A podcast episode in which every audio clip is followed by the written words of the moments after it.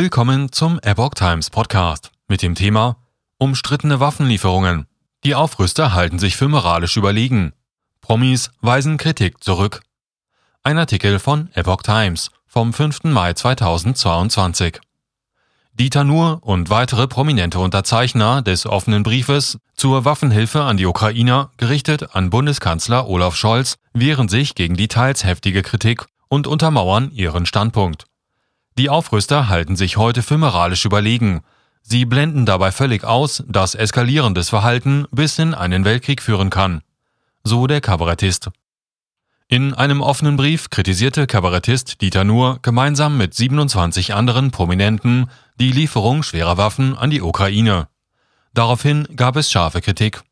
Der Botschafter der Ukraine, Andrei Melnik, meldet sich auf Twitter zu Wort. Diese Prominenten, die der Ukraine schwere Waffen verwehren wollen und damit dem Mörder Putin in die Hände spielen, damit er ukrainische Frauen und Kinder zerbomben kann, haben das Prinzip nie wieder mit Füßen getreten – nichts aus der Geschichte gelernt. Traurig, schreibt er in seinem Tweet. An Alice Schwarzer gewandt äußert der Botschafter weiterhin Hi Alice Schwarzer, Ihr Aufruf zur Kapitulation der Ukraine bedeutet, dass Ihr gefeierter Feminismus nur eine Fassade, ein Fake ist. Massenvergewaltigung von Frauen durch Soldaten in Kauf zu nehmen, ist Zynismus pur. Keiner mit gesundem Verstand soll ihre schäbige Emma kaufen, schrieb Melnik. Harsche Kritik äußerte auch die Vorsitzende des Verteidigungsausschusses des Deutschen Bundestages, Marie-Agnes Strack-Zimmermann.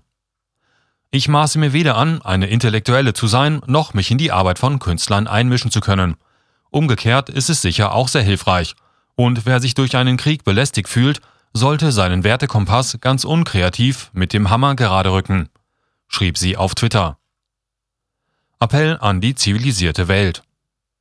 Jetzt verteidigt Dieter Nuhr und weitere Unterzeichner ihre Position.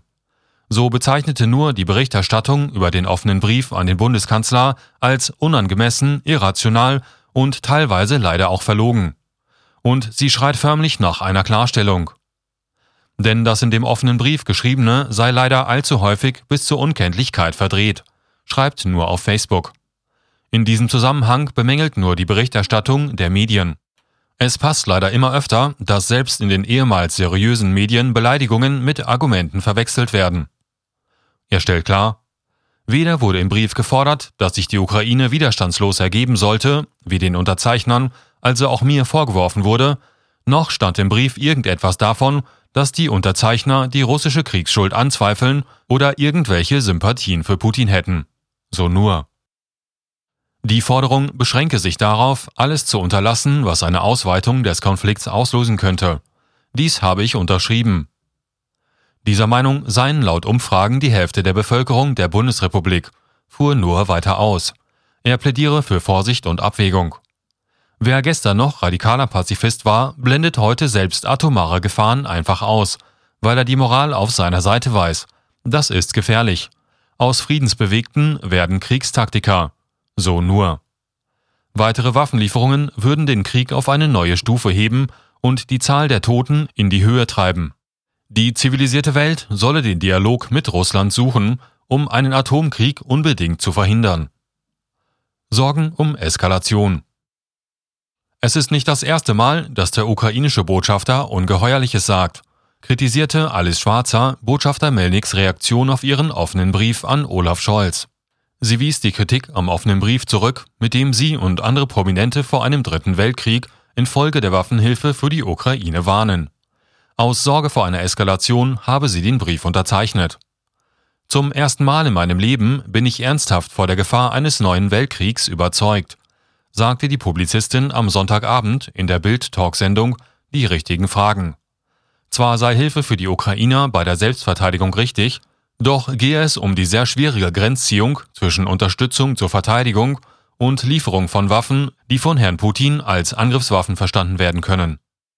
Der einzige Profiteur, die Rüstungsindustrie. Die Schriftstellerin Julie C. rechtfertigte das Schreiben in einem Interview mit der Märkischen Allgemeinen Zeitung.